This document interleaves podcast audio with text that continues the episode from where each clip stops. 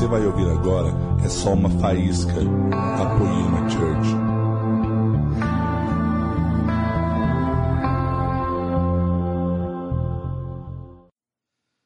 Boa noite, gente. Teve uma época que a gente chegava em qualquer igreja e a gente sabia cumprimentar. Porque acredite, para a minha geração tinha um cumprimento só, uma saudação só. Era uma coisa que sou antiquada para vocês, mas toda vez que um crente se encontrava, a gente dizia a paz do Senhor.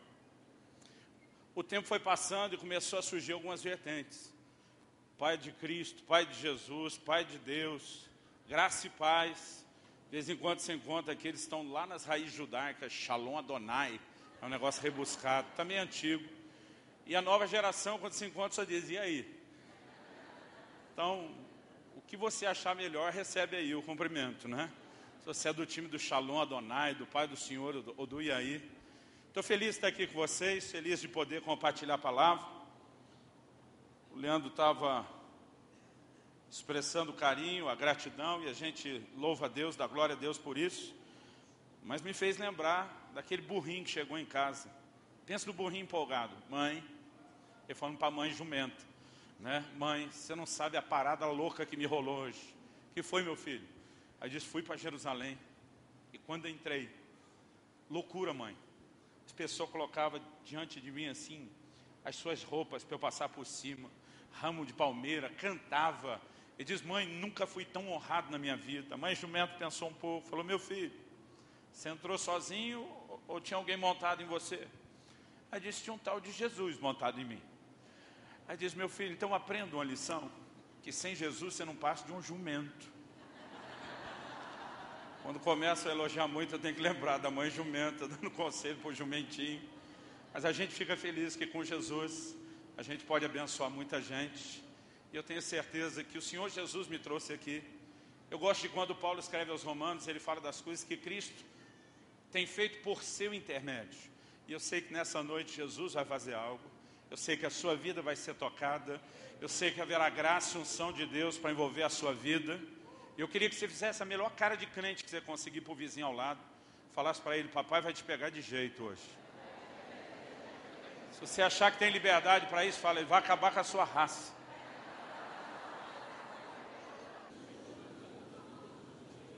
Abra sua Bíblia em algum lugar que você achar bem legal. Mateus capítulo 13. Mateus capítulo 13, versículo 52. Então lhes disse: Por isso, todo escriba versado no reino dos céus é semelhante a um pai de família que tira do seu depósito coisas novas e coisas velhas. Quando Jesus faz essa declaração, e ele usa a expressão todo escriba versado no reino dos céus. A NVI, em vez de escriba, traduziu por mestre da lei. Por quê? O escriba também era um mestre da lei. Não são sinônimos, mas é uma consequência. Quer o escriba, como o próprio nome diz, era um camarada que escrevia.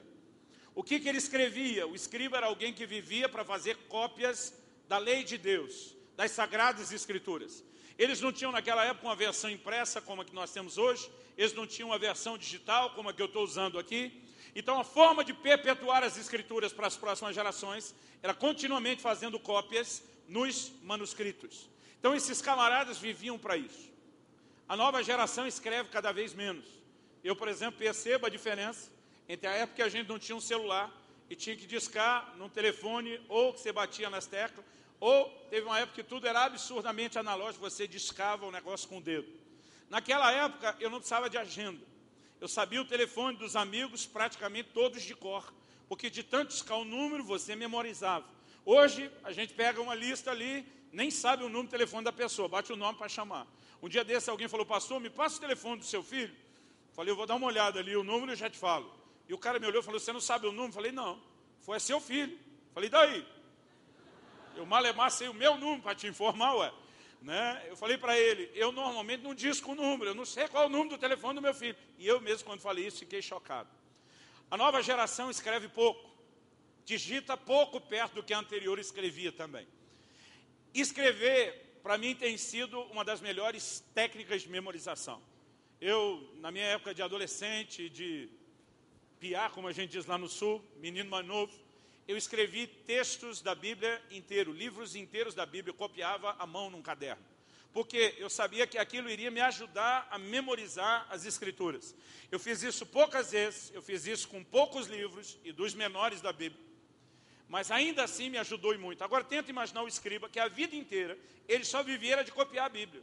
Uma atrás da outra, uma atrás da outra. Esses caras conheciam literalmente toda a ortografia da, da, das escrituras. Quando alguém tinha uma dúvida, como Herodes, onde é que vai nascer o Cristo, o Messias? Ia perguntar para quem? Para os mestres da lei, que eram os escribas. Os caras de tanto copiar, sabia tantos detalhes, que quem perguntasse eles tinham resposta. Jesus toma como exemplo esse cara que ele chama de um escriba versado no reino de Deus. Porque, querido, quer queira, quer não, o que nos torna pessoas que têm a capacidade de compreender o reino de Deus, é quando nós nos tornamos gente que estuda as escrituras, que determinam qual é o funcionamento do reino. Então ele se refere a esse homem como um homem versado no reino. Uma outra tradução que o chama de mestre da lei, né, fala dele não apenas como alguém versado, mas ela usa um outro sinônimo interessante. Fala que ele é instruído em relação ao reino de Deus. Mas a verdade é que Jesus está usando como exemplo um homem que tem um profundo conhecimento das Escrituras, para usá-lo como uma comparação de alguém que recorre a um tesouro. No paralelo que Jesus estabeleceu, qual é o tesouro do escriba? É o seu conhecimento da palavra. E ele pega esse paralelo para falar que no reino de Deus, assim como aquele escriba tem um homem que vai para o seu tesouro, para o seu depósito, e de lá tira coisas novas e coisas velhas. O que Jesus está dizendo é que o reino de Deus não é marcado só por coisas novas, mas é marcado também por coisas velhas. E nós precisamos entender essa dinâmica do reino de Deus.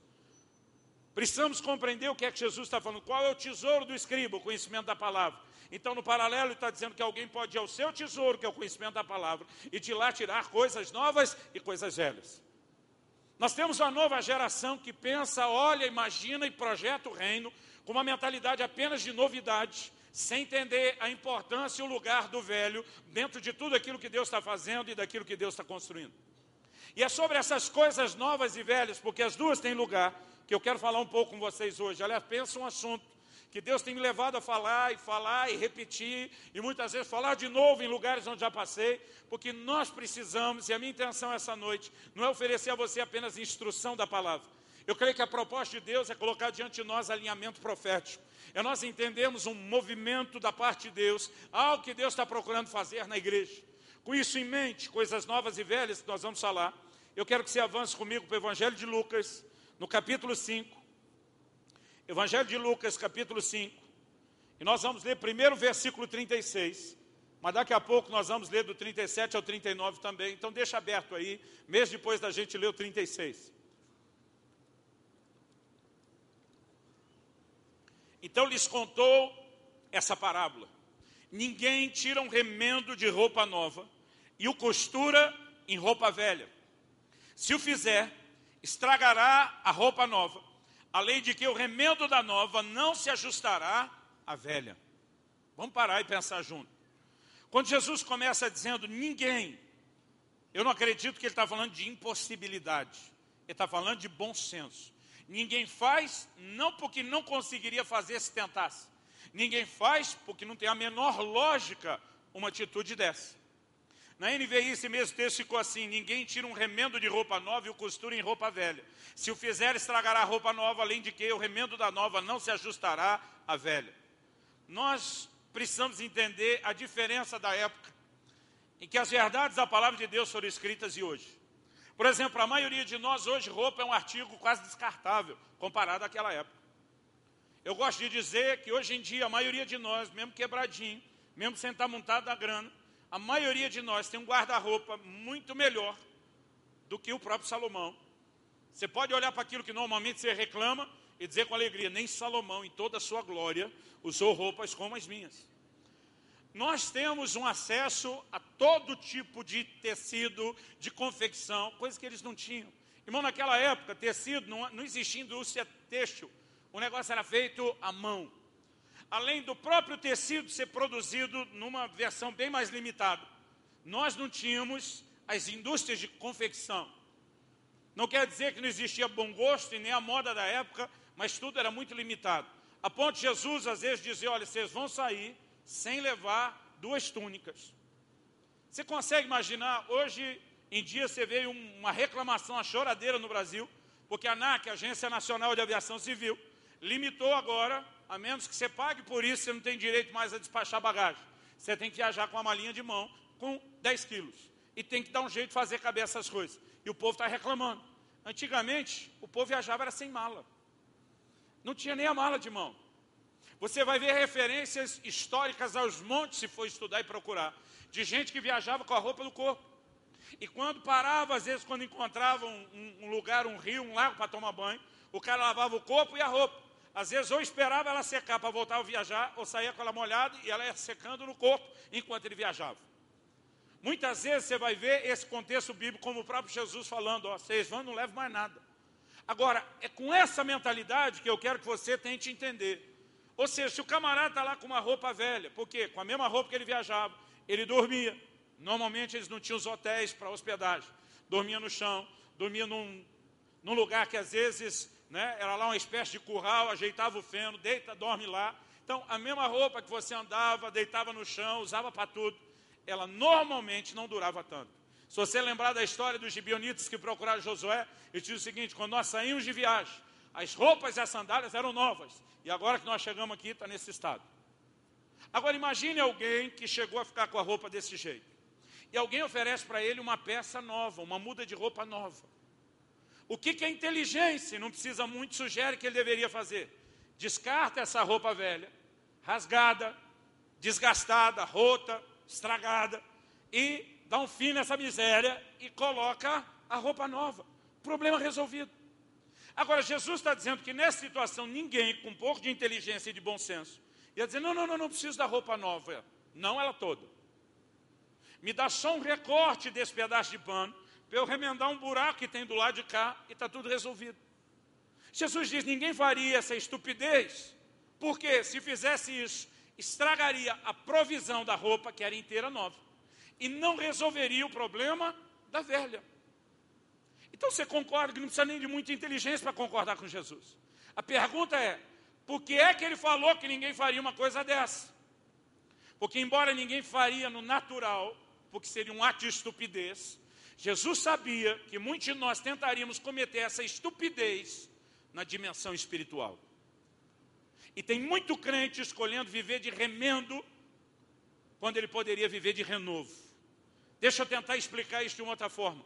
O que Deus oferece para mim e para você, uma roupa completamente nova. Deus está olhando porque eu e você trouxemos de velho antes de encontrar, dizer nada disso presta por mim, da fina, essa porcaria toda, porque eu tenho uma roupa nova. Então qual é a solução? Eu descarto o que é velho e eu me visto daquilo que é novo, está resolvido. Aliás, essa aplicação vai ser usada na Bíblia. Vestes fala da condição do homem diante de Deus, desde Gênesis até Apocalipse. E Paulo usa essa aplicação e diz que nós temos que nos despir do velho homem. Ele fala do velho homem com seus feitos como se fosse uma roupa. Ele diz: você tem que se despir, desvestir disso e se revestir do novo homem, criado segundo Deus em verdadeira justiça e santidade. O encontro com o Senhor Jesus deveria ser como uma troca de roupa. A gente joga essa porcaria da roupa velha embora e a gente simplesmente coloca a nova.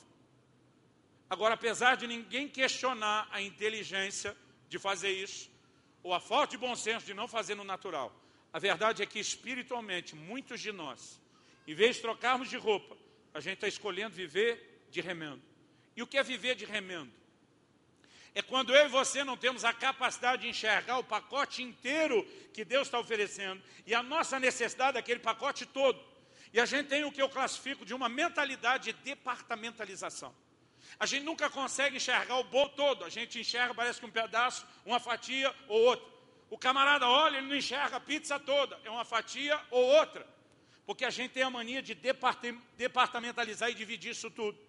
Deixa eu te dizer, quando eu era criança, a gente não tinha todos os testemunhos que nós temos nas igrejas hoje em dia. A gente não via tanta gente curada, a gente não via tanto milagre de, liberta, eh, de, de provisão, a gente não via tanta coisa espetacular né, em, em, em tantas áreas, mas pensa numa coisa que se testemunhava na igreja. Eram milagres de transformação de vida. A nova geração tem testemunhos em áreas que talvez a gente não tinha. Mas ela tem cada vez menos testemunhos de transformação. A pergunta é se Deus não muda, se Ele é o mesmo ontem e hoje será para todos sempre, se nele não há sombra nem mudança de variação, porque é que à medida que a igreja vai crescendo em número, querido, eu lembro de quando a gente era uma minoria absurda nesse país. Nós já passamos a casa dos 50 milhões. Tem gente falando que estamos perto dos 60 milhões, não sei. O último censo éramos só 40 milhões, o que já era algo que nunca tinha se visto antes na história da igreja brasileira. Matéria de capa da revista Veja no final do ano passado. O Brasil será, no máximo, em até 2040, 23 anos, uma nação predominantemente evangélica. Irmão, isso não é crente empolgado falando ou profetizando. Isso é projeção estatística de gente que nem gosta de nós e da nossa fé. Aliás, acho engraçado, tem uns ímpios que acredita mais na igreja do que os próprios crentes. Os caras estão olhando e dizendo, a pior curva gráfica em 2040 nós vamos ser maioria da nação. Sabe o que ele está dizendo, querido? Uma nação de duzentos e tantos milhões, nós já seremos mais da metade da nação em 2040. Na pior curva de crescimento gráfico projetada possível, eu acredito que em nome de Jesus nós vamos fazer a curva gráfica de crescimento melhor que essa. Agora, apesar desse crescimento que deveria nos empolgar, me lembro de um dia estar conversando na mesa com um amigo precioso, pastor Marcelo Jamal. Ele olhou para mim e falou: Subirá, Deus falou comigo uma coisa esses dias que me encheu de temor. Falei para ele o quê? Ele falou que nunca antes a igreja brasileira esteve tão cheia de tanta gente vazia. E aquele negócio entrou que nem um soco na boca do estômago. Parece que acertaram o meu rim. Porque, querido, não adianta apenas eu e você crescermos, nós como igreja crescermos em número e começarmos a perder a essência do que Deus propôs. Deus tem um projeto de transformação completa para a sua vida. Ele não quer transformar uma área da sua vida. Porque hoje em dia nós pregamos o Evangelho de forma segmentada. Você está quebrado, sem dinheiro, vem para Jesus que Ele vai melhorar a sua vida financeira. Sua família está ruim, vem para Jesus que Ele vai melhorar. Você está doente, vem, Jesus, vem para Jesus que Ele vai te curar. E eu não estou dizendo que Ele não faça isso. E nem que nós não devíamos encher as pessoas de esperança em relação a isso. A pergunta é por que, que nós estamos falando só disso? Para começo de conversa, não adianta resolver um problema terreno e não resolver um eterno. A Bíblia diz: se é só para essa vida que esperamos em Cristo, nós somos de todos os homens os mais infelizes. A igreja deixou de apontar para o pecador e dizer: Ei, tu está lascado, você está caminhando rumo à perdição, só tem um jeito de escapar dessa, miserável. Em arrependimento e fé na obra que Jesus realizou em seu lugar para que isso tudo seja mudado e revertido. Mas hoje em dia, querido, nós não temos nem a consciência do que é de fato o Evangelho e onde Deus quer nos levar. A igreja precisa voltar a entender que Deus não quer mudar uma área ou outra ou algumas áreas da sua vida. Deus quer mudar a sua vida inteira, por completo. E Ele não está vendendo fatias da pizza em separado. Ele está dizendo, ou tu leva tudo ou não leva nada. Mas a maioria de nós está olhando essa roupa nova e de repente a nossa reação é: não quero isso tudo, não. Ei, preciso disso tudo, não. Esse negócio de caráter, santidade, tem que ser sério. Me dá esse negócio da prosperidade aqui, tá bom. Me dá esse remendo, essa parte do que Deus tem. Eu vou tentar ajeitar minha vida com isso. Agora vamos falar um pouco da mentalidade de departamentalização, não só nessa área. Eu acho engraçado a forma como os crentes lidam com as coisas. Vamos falar um pouco da nossa vida de relacionamento com a Bíblia. A nova geração já não faz tanto isso como a velha. Mas ainda hoje, em qualquer boa livraria evangélica que você for, você vai achar um negócio que antigamente pelo menos se chamava caixinha de promessa para comprar. O que, que é a caixinha de promessa? É uma caixinha cheia de tiras com versículo bíblico, que são promessa atrás de promessa na Bíblia. Por que, que o crente quer uma caixinha de promessa? Porque todo dia ele quer ir lá na Santa Loteria, tirar uma tirinha daquela, olhar e entender que de alguma forma Deus está dizendo, vai dar tudo certo. Irmão, eu não estou dizendo que você não deveria acreditar nas promessas de Deus. E segundo aos Coríntios 1, Paulo diz, tantas quantas forem as promessas de Deus. Tem estudiosos que falam de 80 mil, é, 8 mil promessas explícitas. Tem gente que diz, se tomasse por inferência, chega em 32 mil. Paulo não sabia quanto era, nem eu sei, então vou falar que nem ele. Tantas quantas forem, tantas quantas, não importa o quanto, mas tem promessa pra caramba.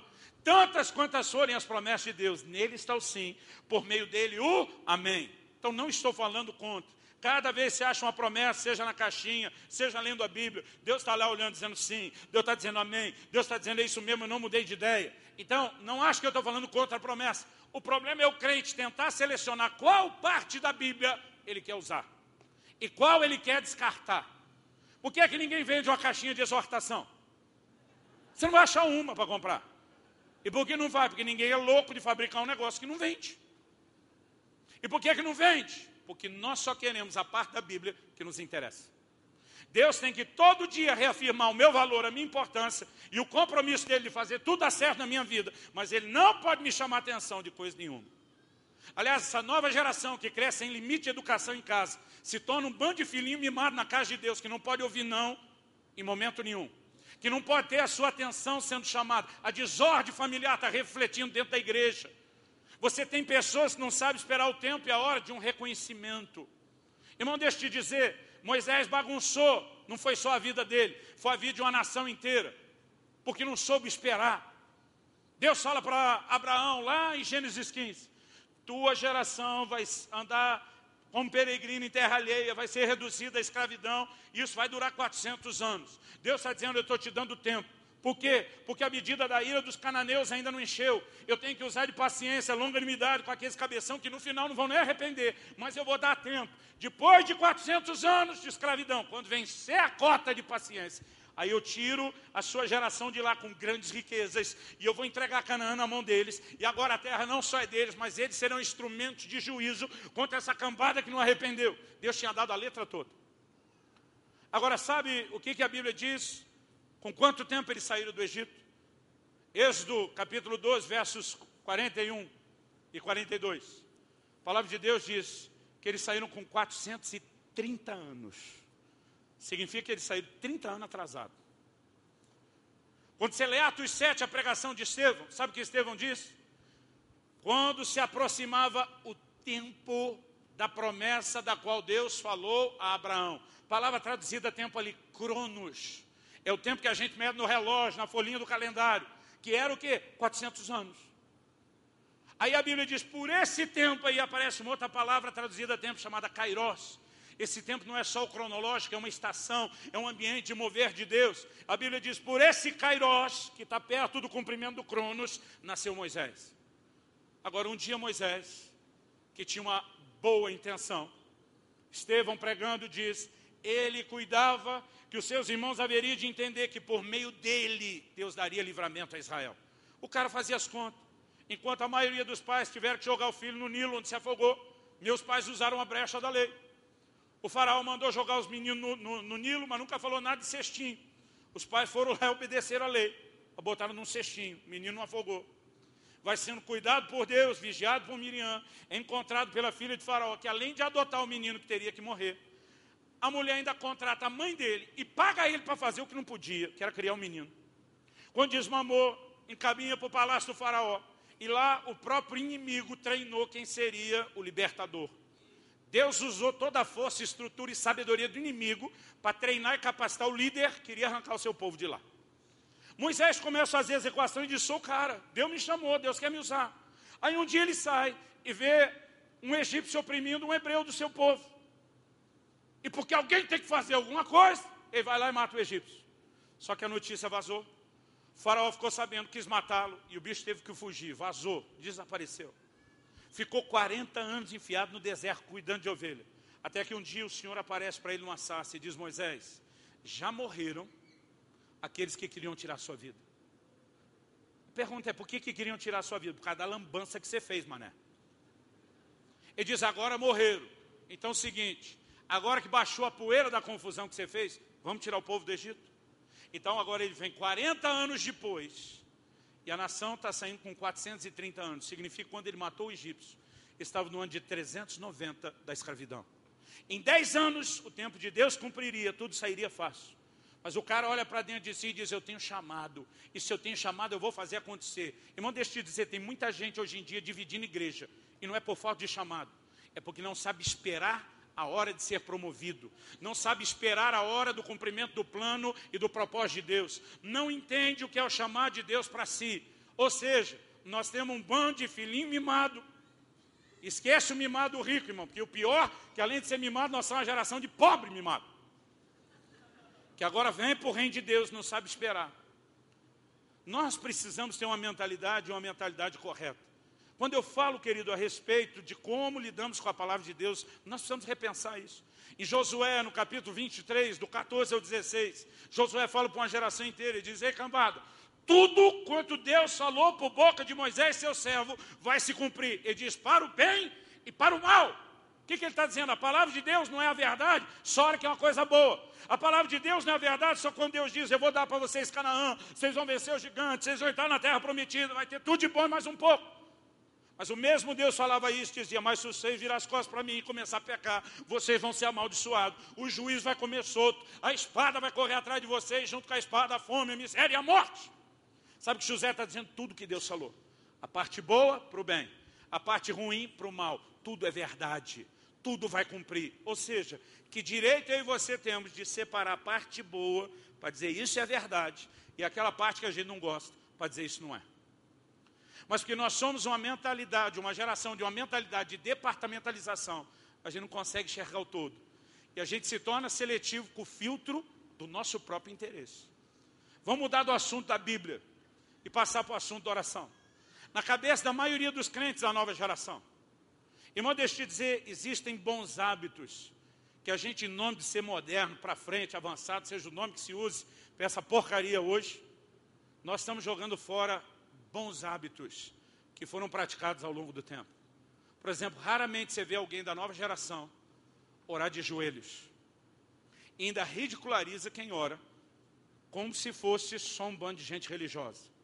Agora, se você for tratar as coisas desse jeito, pega Paulo, aquela turma toda que vai com ele para a praia e se bota de joelhos, pega Jesus que se ajoelha para orar, olha na cara deles todos, inclusive do seu Senhor que te resgatou e disse, vocês eram um bando de religioso. Será que eles eram um bando de religioso ou nós somos um bando de revoltado, que em vez de ter a luz coerente da palavra, a gente só quer meter o pé anarquicamente em tudo?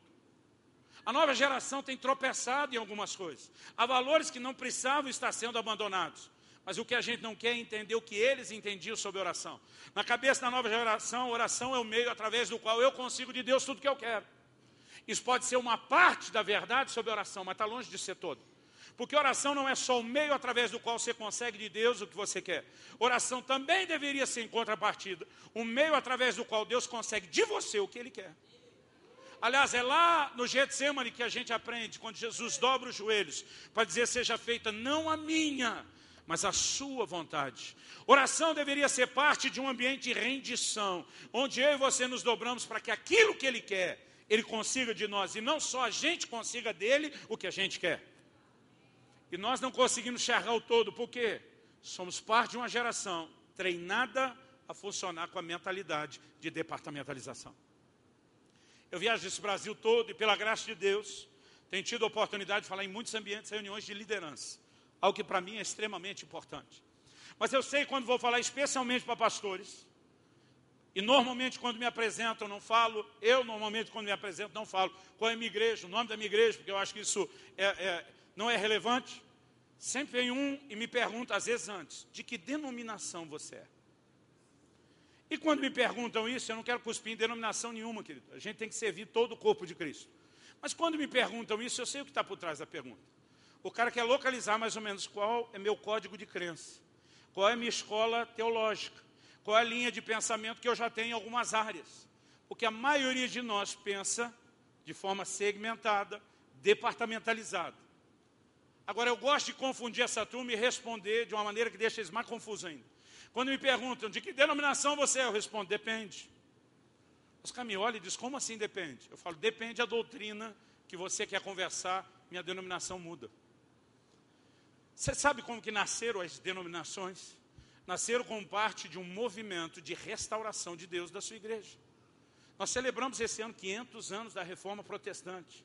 E quem não sabe a sua história, o seu legado, e nós como igreja, irmão, quer a gente saiba o que aconteceu, quer não, nós temos uma história e um legado. Quem não sabe sua história, o seu legado, tende a repetir erros desnecessários que já foram repetidos na história. Eu tenho visto hoje em dia gente que aparece com a revelação, que Tertuliano de Cartago, um dos pais da igreja, refutou lá no começo. Mas o cara acha que é uma novidade, porque ele não sabe nem que já erraram na mesma bobagem, nem que já foi refutado biblicamente há muito tempo. Há 500 anos atrás começamos um período, depois de mil anos de história da igreja, que até os ímpios chamam de o período das trevas, onde a igreja de Jesus começa a se levantar e resgatar verdades bíblicas que foram abandonadas. Aí você tem um Lutero que começa a dizer a salvação não é por obras. A Bíblia diz, pela graça sois salvos mediante a fé. E ele começou a proclamar essa salvação pela fé, a justificação pela fé. Agora, ele resgatou uma verdade, mas ele não foi o único. Outros grupos começaram a resgatar outras verdades. Daqui a pouco surgem os anabatistas, que estão por trás do grupo dos batistas, que resgataram o princípio do batismo como uma prática de imersão, e não só jogar um pouquinho d'água na cabeça. Daqui a pouco, lá na frente na história, vem um grupo como os metodistas que começam a organizar a doutrina de santificação e uma via de santidade. Daqui a pouco, lá na frente, aparece a turma do Exército da Salvação, que foi um dos primeiros grupos a dizer para a igreja, ei, nós não vamos ficar esperando o pecador entrar aqui não, nós vamos buscar ele lá na rua, lá fora onde ele está, sai pelos becos e valados, força-os entrar fora a ordem do Senhor, e eles começaram a revolucionar uma outra área. Daqui a pouco vieram os pentecostais resgatando a prática dos dons espirituais que a igreja tinha perdido. Cada um deles é parte de um processo de restauração. Porque uma das marcas do tempo do fim é a restauração. Atos 3, de 19 a 21, o apóstolo Pedro diz: Arrependei-vos e convertei-vos, para que venham os tempos de refrigério da parte do Senhor. Ele diz assim: envie-lhe o Cristo. Esse envie-lhe o Cristo não é a primeira vinda, Jesus já tinha vindo. Ele diz: o qual já dantes vos foi indicado. Quando? Na primeira vinda. Então envie-lhe o Cristo, é a segunda. No versículo 21 ele diz: o qual convém que os céus segurem, retenham, contenham, até o tempo da restauração de todas as coisas como falou Deus pela boca dos seus santos servos, os profetas. Independente de qual seja sua escola escatológica, sua cronologia escatológica, a ordem de acontecimentos do fim, uma coisa é negável. A Bíblia diz os céus estão segurando Jesus. E a razão pela qual ele ainda não voltou é porque espera-se que venha o tempo da restauração de todas as coisas. Uma das maiores marcas do tempo do fim será a restauração de todas as coisas. Então, esse ano eu falei, a gente tem que olhar para trás e dizer, graças a Deus, que muita coisa foi reformada nesses 500 anos. Mas, meu irmão, deixa eu te dizer algo, a reforma não acabou. Tem muito alinhamento doutrinário, tem muito alinhamento profético para acontecer. E o problema é que as denominações que vieram como um mover de Deus, resgatando verdade, o problema é que elas cristalizaram só em torno da verdade delas. E a gente tem que escolher de qual pacote doutrinário a gente é. Não sou dos luteranos, salvação pela fé. Não sou dos batistas. Não, eu sou dos metodistas, a turma da santificação. Eu sou dos pentecostais, a turma do, dos dons do poder. Eu sou da turma do evangelismo. E quando me perguntam que denominação você é, eu digo, depende. Se você quiser falar sobre salvação, eu estou com os luteranos. Se você quiser falar sobre batismo, eu estou com os batistas. Se você quiser falar sobre santificação, eu estou com os wesleyanos. Se você quiser falar de evangelismo, eu estou com o velho e antigo exército da salvação. Se você quiser falar dos dons, eu estou com os pentecostais. Agora, o problema, querido, é que nós temos sido induzidos a entrar na mentalidade da departamentalização. Então, eu tenho que escolher uma das coisas que Deus devolveu para a igreja, em vez de enxergar tudo. Em vez de nós olharmos e uma roupagem nova para a igreja, a gente está dizendo, dizendo, não, eu só quero essa revelação, eu vou remendar nessa porcaria da roupa velha e continuar como estava. Em cada área nós vamos perceber que o nosso problema é a mentalidade de departamentalização. Há cinco anos atrás, eu e minha esposa Kelly fomos ministrar por duas semanas na Índia. Estamos indo para lá ano que vem, eu quero convocar vocês dois para ir conosco. Índia e Camboja, de 2 a 17 de abril. Pode marcar aí agora, na frente de todo mundo. Senão para de pregar agora. Estou brincando, gente. O convite é verdadeiro. A imposição que era brincadeira. Nós fomos ministrar na Índia. Apoiamos o ministério, tem feito um trabalho precioso lá. Apoiamos não só com recurso financeiro, coração, enviando gente. Ele falou, cara, eu preciso que você venha conhecer de perto o que nós estamos fazendo. Eu preciso que lá no Brasil você não só diga que nos apoie, mas você diga o que é que você viu aqui. Eu preciso que você venha e nos ajude. Então, nós fomos conhecer a estrutura. Esse camarada está dando estudo, roupa, comida para mais de 2.500 crianças nas escolas que ele levantou. Ele, por causa de toda a educação, comida, alimento que ele dá de alto nível, ele tem autorização do governo indiano para educá-las baseada na Bíblia e falar de Jesus à vontade, quando normalmente não se pode fazer isso. Mas nós não fomos conhecer só a estrutura da escola, fomos conhecer as igrejas. E quando cheguei lá, ele falou, cara, um dos primeiros programas nossos, nós vamos ter um batismo. Batismo é algo secreto, escondido. Por quê, querido? Na Índia é proibido por lei a conversão. Já era algo cultural, que eles têm uma mentalidade do sistema de castas, que do jeito que o cara nasceu tem que morrer. Nasceu pobre, morre pobre, nasceu rico, morre rico. Né? Por exemplo, quando alguém fala no Ocidente que converteu o hinduísmo, os hindus riem desse camarada. Porque na cabeça deles, quem nasceu hindu morre hindu, quem não nasceu hindu não pode virar hindu. Até os caras acham engraçado quem quer converter o hinduísmo aqui, porque para eles não tem conversão. Então a Índia é o berço de muitas religiões. Ela não é só o berço do hinduísmo, a Índia é o berço do budismo. Lá tem todo tipo de ismo que você imaginar. Tem cristianismo, né? tem é, é, o islamismo, tudo que você imaginar tem lá. Agora, o problema não é ter uma fé diferente. O que é proibido por lei é a conversão. Então, esse meu amigo falou, o batismo é escondido. E quando você pregar, seja numa igreja, seja em praça pública, você não pode fazer apelo de conversão. A gente lança a palavra, crê que Deus vai trabalhar esse negócio, e quando o cara vier atrás, a gente lida com ele. Falei, ok. O dia que a gente está fazendo o batismo, e para eles, eles não aceitam a mesma ideia de conversão. Quem é que assistiu aquele filme? Quem quer ser um milionário? Alguém já viu? Não sei se você lembra, tem um momento que os hindus entram em confronto com os muçulmanos, porque eles também pregam conversão no islamismo. Então o choque é por causa disso. Aí nós chegamos, estamos terminando lá o batismo. Ele olha para mim e diz: Cara, pega as suas coisas, pega a Kelly, vaza, vamos para o carro. Falei: Por quê? Ele falou: Vazou a notícia do batismo. Provavelmente vai baixar hindu aqui e a nossa segurança está comprometida. E nós, ó, vazamos antes da festa terminar.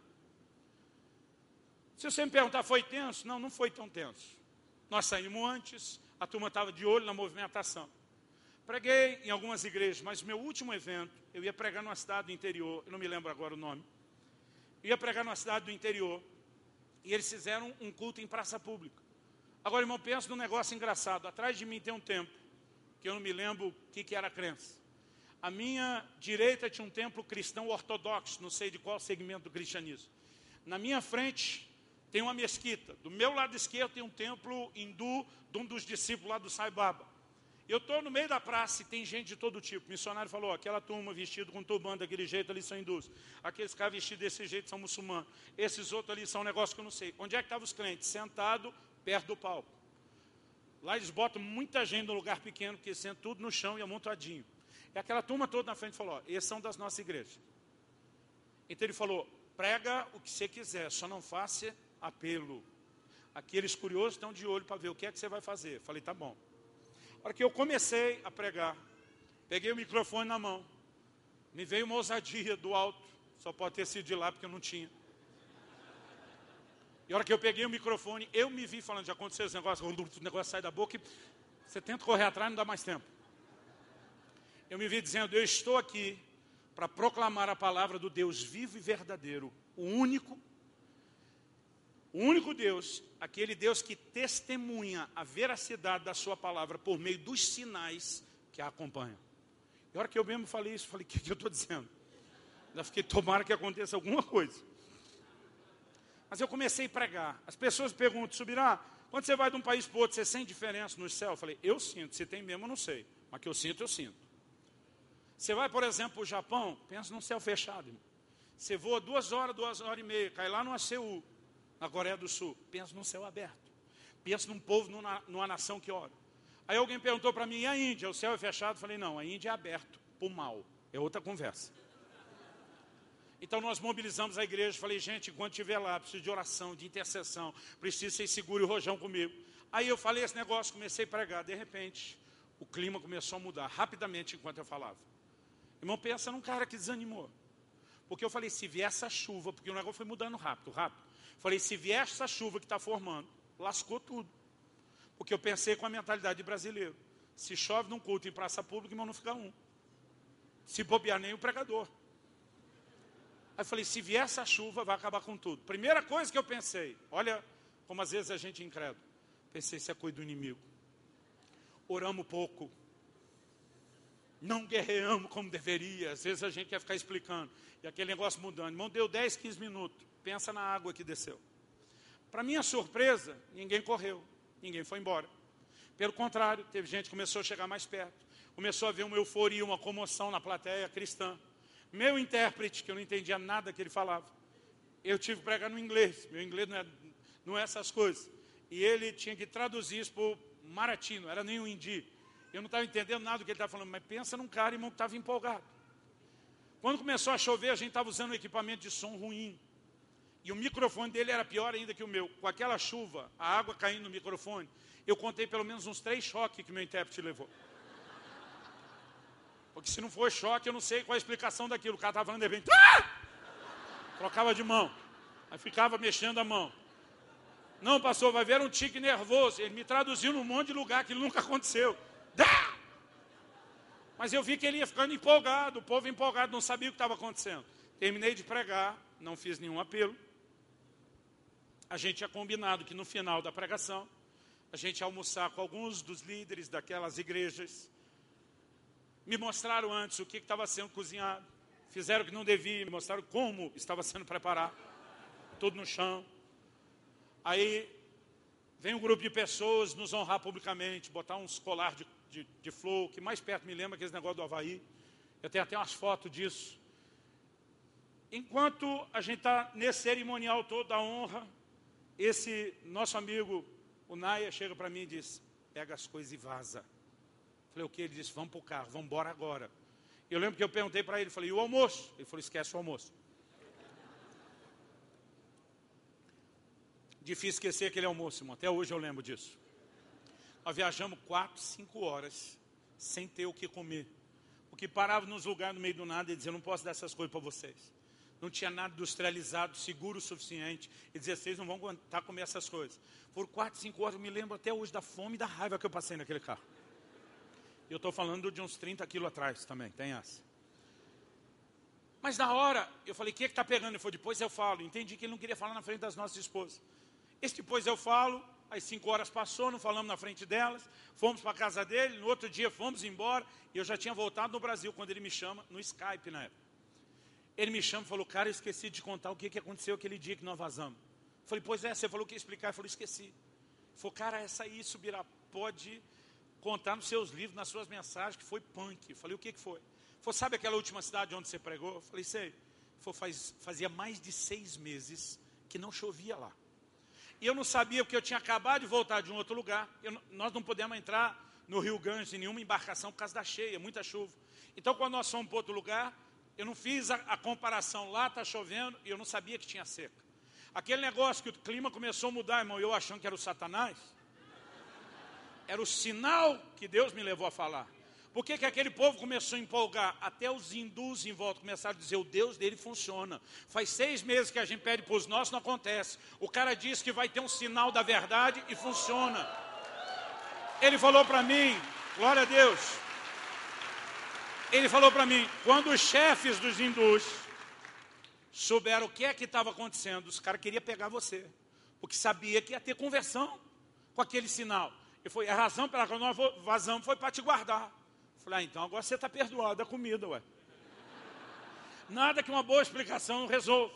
Porque eu estou contando essa história nessa ligação, eu fiquei pensando o que, que era morar e viver num país onde conversão é proibida. Falei, cara, qual o maior desafio de vocês como igreja? É a proibição à conversão? Para minha surpresa, do outro lado da tela, ele disse, não. falei, como não? Não consigo pensar na coisa pior. Tive só 15 dias aí. E esse negócio de não poder pregar a conversão, a perseguição, a hostilidade, quando você faz isso, eu não consigo pensar algo pior. Ele do outro lado falou, Luciano, o islamismo também prega a conversão. Não tem o testemunho do Espírito Santo. Não tem sinais que acompanham a palavra como nós temos. Eles estão diante do mesmo desafio da proibição, tanto cultural como da lei, da perseguição. E falou, e estão crescendo mais do que nós aqui no país. Ele disse, se fosse um problema para nós, tinha que primeiro ser para eles. Porque nós ainda temos ferramentas sobrenaturais para contornar o desafio de uma maneira que eles não têm. E quando ele falou isso, o negócio me pegou de surpresa. Porque eu falei, se esse não é o maior desafio, na sua opinião, qual é? Eu não esqueço a cara dele, do outro lado ali da tela, me olhando e dizendo, para mim, o nosso maior desafio é a forma como a nossa geração resolveu pregar o Evangelho. E diz: quando alguém se converte ao islamismo, ele tem que largar toda a sua velha vida e ajustar completamente essa vida ao novo código de crença que é o Corão. E aí desse cara, se em vez de tentar ajustar a vida dele ao Corão, quiser ajustar o Corão à sua vida, ele está morto. Está morto não é meramente ilustrativo. Você não vai encontrar, querido, uma versão light do islamismo. O que você tem são variações de radicalidade, mas você não vai achar nenhuma light. Porque nenhum deles vai admitir uma conversão onde você tenta ajustar o Alcorão à sua vida, em vez da sua vida ao Alcorão. Ele falou: o problema é que enquanto esses caras pregam conversão, jogando duro nisso, nós do lado de cá estamos sugerindo às pessoas que, em vez de ajustarem a vida delas ao Evangelho, elas podem ajustar o Evangelho à vida delas. O que Jesus disse que ninguém faria no natural, o que a turma do islamismo não faz nem no espiritual quando está pregando, nós resolvemos fazer, olhar para uma roupa e dizer, eu não quero isso tudo. Eu nem preciso disso tudo. Para que levar a roupa inteira se só um pedaço de pano resolve aquilo que eu quero? Irmão, deixa eu te dizer, o Evangelho não se trata daquilo que você quer, nem só do que você acha que você precisa, mas de um plano e de um projeto de Deus, de mudar completamente a sua vida. E a verdade é que ou você ajusta a sua vida ao Evangelho, ou cai fora. Não dá para ajustar o Evangelho à sua vida. Mas nós somos parte de uma geração que não percebe para onde está indo, nem percebe para onde está empurrando os outros. Nós começamos a baratear a graça numa coisa que ela não é. Nossa geração começou a ensinar que a graça é uma espécie de complacência para pecar. Enquanto a Bíblia claramente diz: Não vos amoldeis às paixões que, que tinhas anteriormente na vossa ignorância. Pelo contrário, como é santo aquele que vos chamou, sede também vós santos em todo o vosso procedimento, porque escrito está: Sede santos, porque eu sou santo. Irmão, nossa geração está deixando de apresentar essas coisas, porque nós queremos as pessoas confortáveis. Ei, se você não quer ser um crente que ora, não tem problema. Desde que você venha para a igreja, dê seu dízimo e ajude a gente, tá bom. Se você quer ser um crente que não lê a Bíblia, não tem problema. Se você quer ser um crente meia boca, não tem problema. E quem falar contra você é religioso e não entendeu a graça. E nós estamos desprogramando uma próxima geração. Agora, irmão, preste atenção. Esse filme já aconteceu antes. O problema é que há lições da história que nós não podíamos esquecer. E a gente acha que está desconectado das gerações anteriores. A gente quer reinventar a roda. A gente não entende legado, nem as coisas boas, nem as ruins. Deixa eu te dizer, irmão, o que está acontecendo aos poucos com a igreja brasileira já aconteceu na Europa, já aconteceu nos Estados Unidos da América e está repercutindo aqui. Alguns olham de estabelecer o reino de Deus é apenas revolucionar a sociedade lá fora com leis e valores. Irmão, a Europa viveu isso e está morta hoje. Nós não precisamos apenas de valores que possam reger as leis de um país lá na Constituição. Nós não precisamos apenas de melhora econômica. Nós não precisamos apenas de um Estado forte que invista na educação, que dê estrutura. Aquele povo ficou tão bom no que é natural que arrancou Deus da vida das pessoas. Mas nós estamos começando a programar uma aproximação tão grande com a turma do lado de fora, onde na verdade o que eles precisam é dos valores de Deus e Deus fica de fora. A mesma coisa que aconteceu lá, no ambiente de avivamento que revolucionou o mundo, que aconteceu na América do Norte, o país que mais espalhou missionários o evangelho para o mundo, hoje está numa condição espiritual de declínio. Eu creio que há foco de avivamento como lá, aqui e que Deus vai soprar e mudar essa história, mas essa é a realidade. E uma pergunta é se nós não começarmos a reprogramar a mentalidade da nova geração de que não dá para viver de remendo, a gente tem que viver de renovo. As próximas décadas será um tempo onde nós vamos abortar o mover de Deus e ir rapidamente ao declínio. E você tem uma responsabilidade de repensar o reino de Deus de acordo com a palavra e reprogramar os discípulos e todos aqueles da nova geração que virão a Cristo a pensar de forma correta. Quem está entendendo, diga amém. Agora, o nosso problema é que a gente quer tratar do Evangelho preservando aquilo que é velho e queria ser jogado, deveria ser jogado fora em termos de vida selecionando qual a parte do novo que interessa. E nessa área, em vez de viver de renovo, a gente vive de remendo. Mas tem uma outra área que Jesus continua falando. Já é essa hora mesmo? Olha comigo o Evangelho de Lucas que nós lemos. Nós lemos o versículo 36. Vamos agora do 37 ao 39.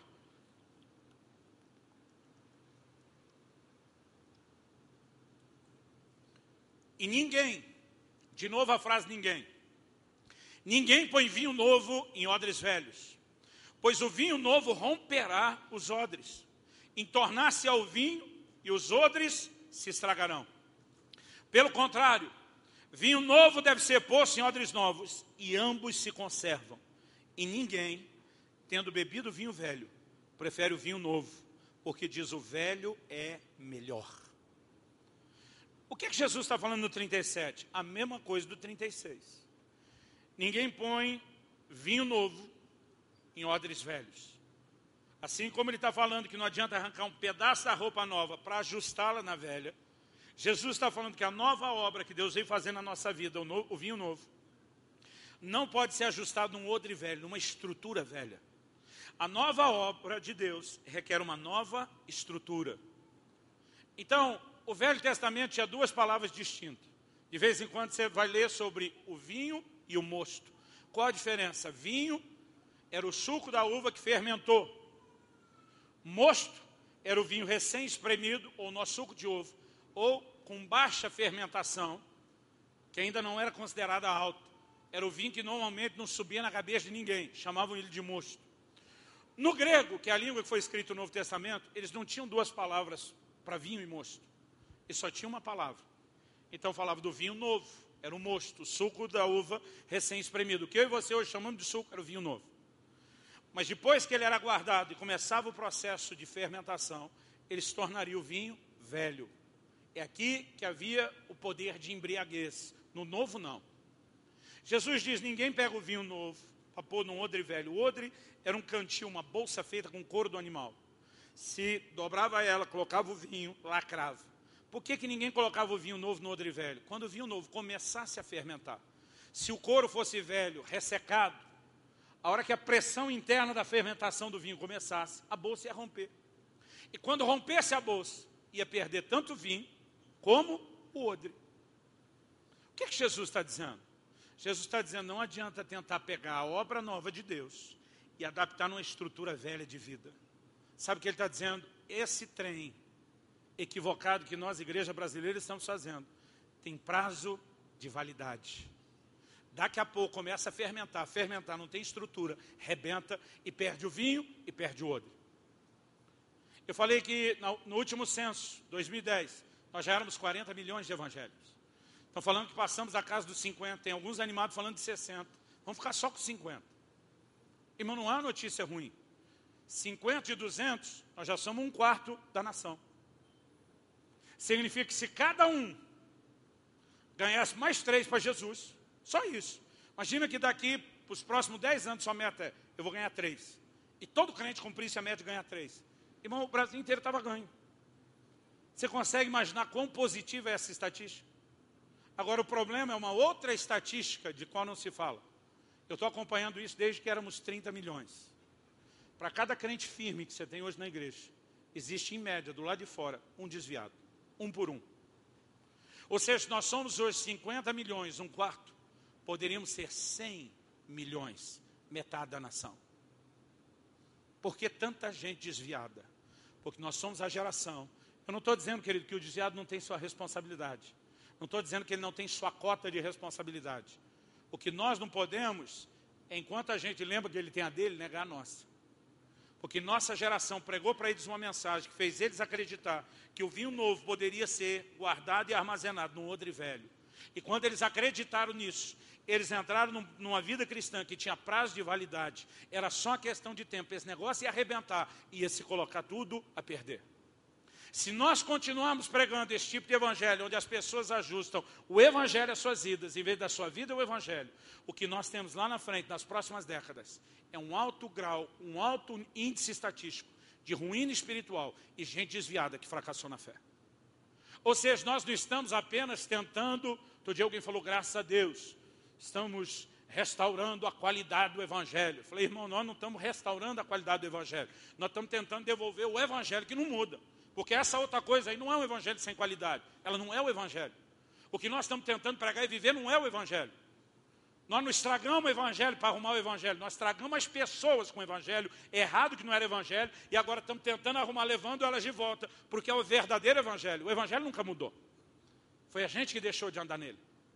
Agora, duas coisas nós precisamos entender sobre o outro. A primeira, Jesus está sustentando a mensagem que nós falamos antes. A segunda, ele disse: se colocar o vinho novo no odre novo, novo, na nova estrutura, Ele diz: esses dois vão envelhecer juntos, vão ser conservados juntos, e quando a coisa vai envelhecendo, ele diz: ninguém que bebe o vinho velho vai querer o novo, porque vai dizer: o velho é melhor. Não precisa ser um bebedor de vinho, não precisa ser um enólogo que entende da parada do negócio, para entender o que Jesus está falando. O vinho devidamente guardado e armazenado, ele só melhora com o tempo.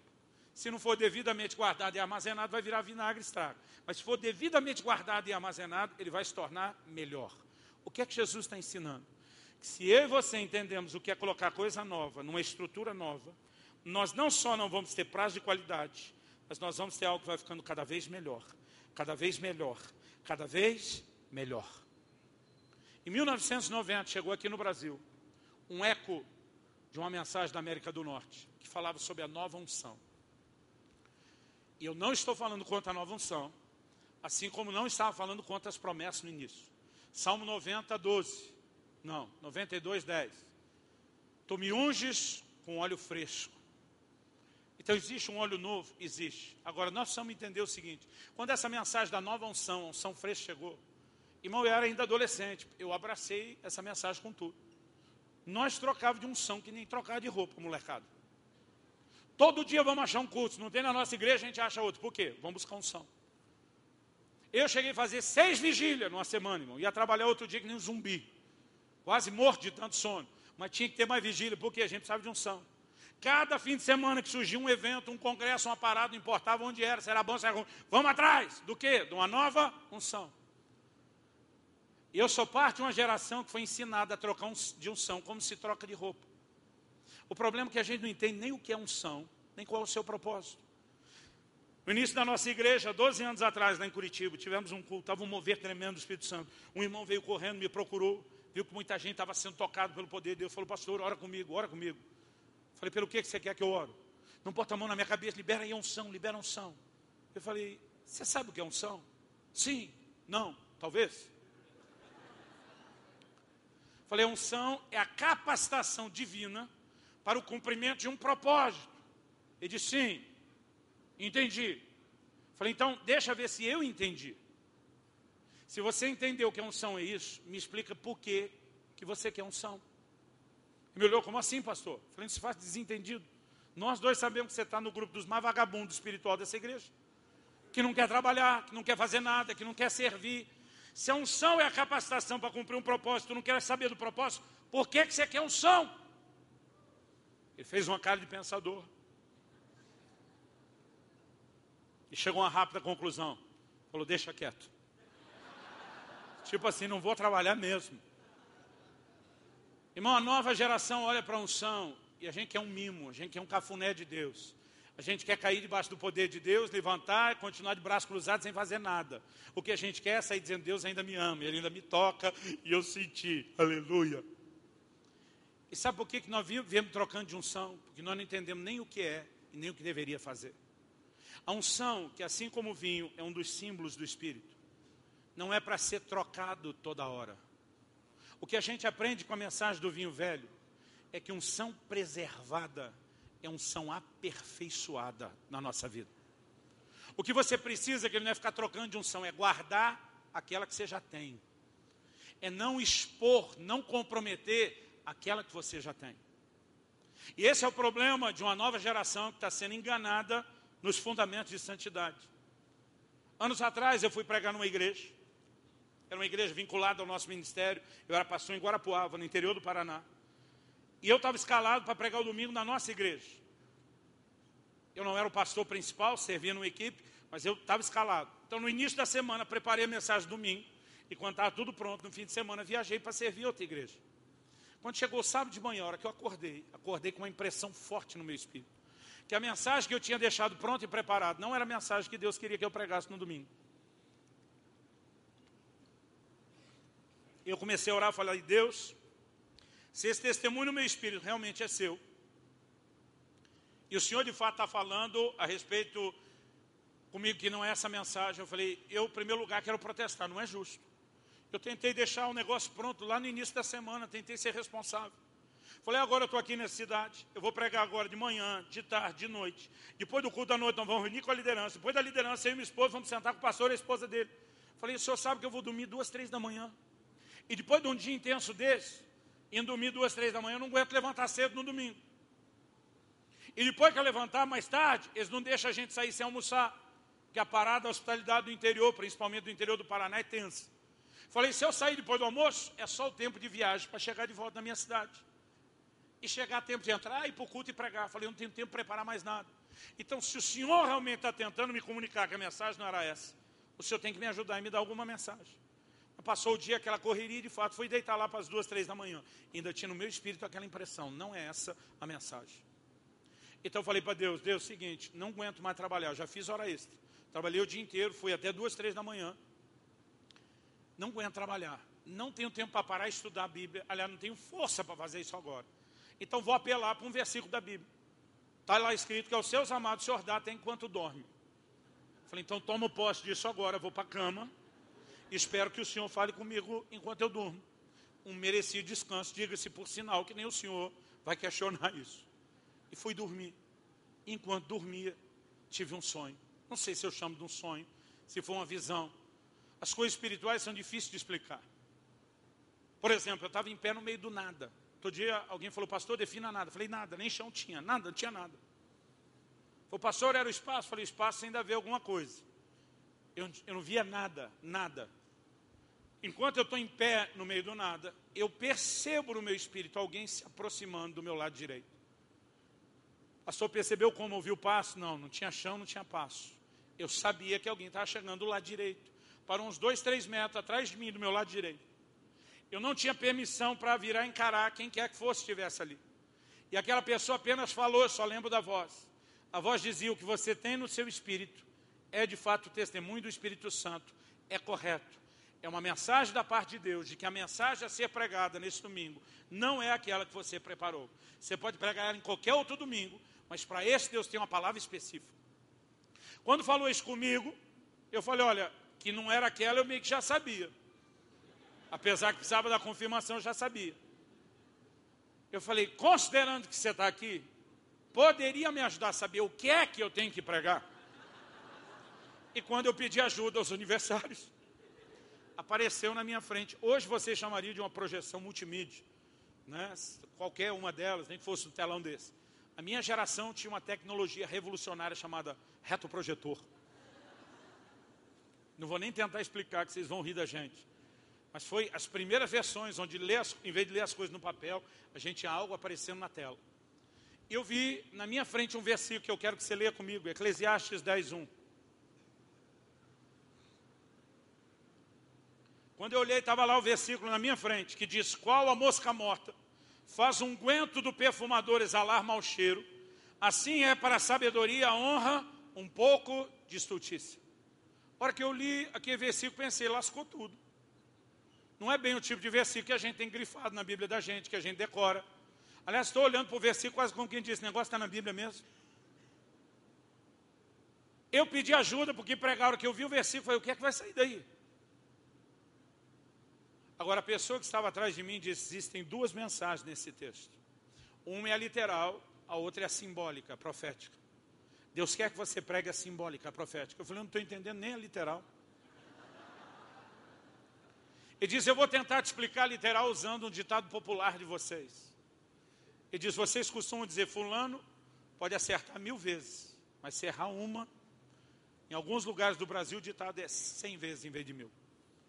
Mas se errar uma, o que, que o ditado quer dizer?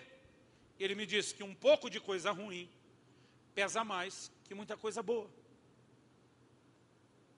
Ele diz: É isso que o texto está dizendo, mas o que você entendeu com o seu ditado popular, eles entenderam com algo que era ilustração deles da época.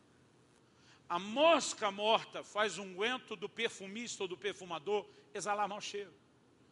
Irmão, na antiguidade eles não tinham perfume industrializado como eu e você temos. Eu tive uma vez no Cairo, lá no Egito, e eu fui conhecer uma fábrica de perfumes que trabalha o mais perto possível da produção de perfumes da antiguidade. Eles pegam o óleo, até hoje a gente usa isso para culinária. Você enfia um monte de erva, alho, pimenta no azeite, Porque o azeite tem a capacidade de puxar gosto e cheiro. E se algo for devidamente curtido lá por muito tempo, e eles colocavam essência de plantas e flores, e aquele óleo que ia sendo curtido com o tempo passava a ter um cheiro bom, perfume. Quando Jesus está falando de jejum, diz, unge a tua cabeça com óleo, não está falando de você enfiar a mão no óleo e lambuzar a cara. Está falando de você se perfumar, de você vir a público apresentável. Porque era assim que se fazia o perfume. Agora, o perfume dava trabalho, demorava tempo. Por isso que era caro. Quando a Bíblia fala da mulher que derramou o bálsamo lá sobre Jesus, diz que era um perfume caríssimo, porque levava muito tempo. Agora, o que a Bíblia está dizendo é que se a mosca cai no perfume, no óleo do perfumador, e a pessoa que me explicava falou, não pense na mosca caseira que você conhece. Quando ele falou isso, eu já mudei de estação, pensei na varejeira. Ele falou, nem a varejeira. Ele diz, você não vai conseguir ajustar na sua mente o que eles tinham lá na época. O que mais se aproxima do que você vai entender, ele diz, é o que você na infância chamava de Maria Fedida. É esse nome aqui? Tem lugar do Brasil que muda fede, fede, percevejo. Né? Para mim, que me criei do interior de São Paulo, não muito longe de vocês, era Maria Fedida. Pensa no inseto, irmão, quando morre, fede. Ele diz, essa encrenca quando cai num guento do perfumista.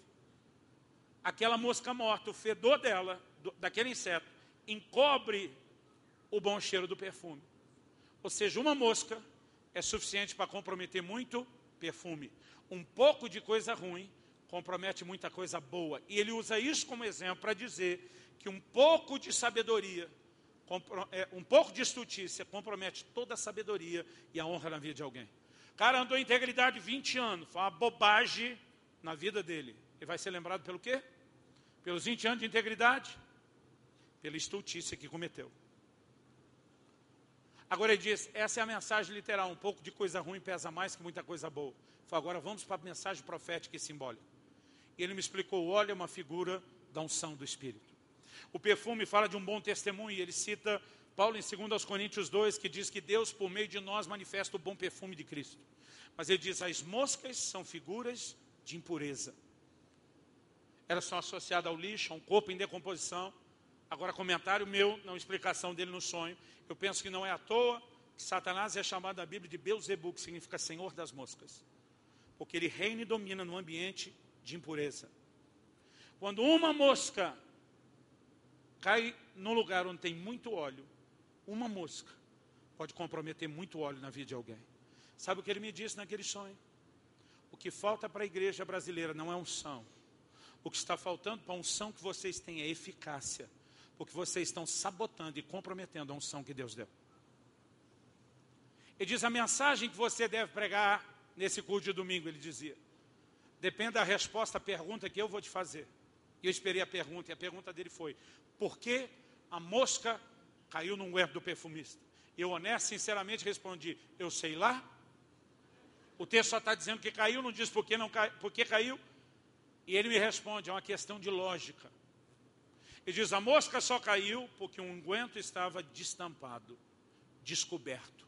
Se tivesse coberto e protegido, nenhuma mosca estaria dentro.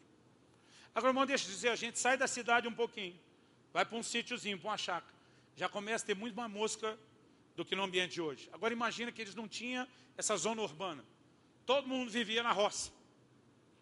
Inseto aos montes. Quem tendo um perfume valioso vai deixar aquele negócio destampado ou descoberto? Não tem bom senso. Mas sabe qual é o problema? Nós somos parte de uma geração que fica ostentando o óleo, a unção que tem, mas não protege aquilo que Deus deu e nós estamos estragando, comprometendo, sabotando o óleo, em vez de preservá-lo debaixo de uma proteção que nos faça andar em santidade diante de Deus. Agora, sabe o que é interessante? Quando a hora é de tratar com a roupa, em vez de pegar a roupa nova, jogar fora a velha, a gente diz, não, eu quero ficar com a velha. Se eu pegar só um pouquinho da nova, tá bom. Quando a gente muda para unção, a gente não quer preservar a velha, a gente quer ficar trocando. Não, quero unção nova, quero unção nova. Deus diz, não, não, agora você inverteu tudo. Porque o nosso problema com coisas novas e velhas não é só entender que também há lugar para o velho em vez de só para o novo. É que a gente bagunça. O que deveria ser renovado, a gente quer manter velho. E o que deveria envelhecer, que é unção, a gente quer ficar renovando. Irmão, nós precisamos entender o funcionamento das coisas no reino de Deus. O que você mais precisa não é de unção nova, é de guardar e proteger que você já tem. Porque unção preservada é unção aperfeiçoada. Eu preguei outro dia na igreja um pastor amigo, o cara olhou para mim e falou: Velho do céu, que revelação doida é essa?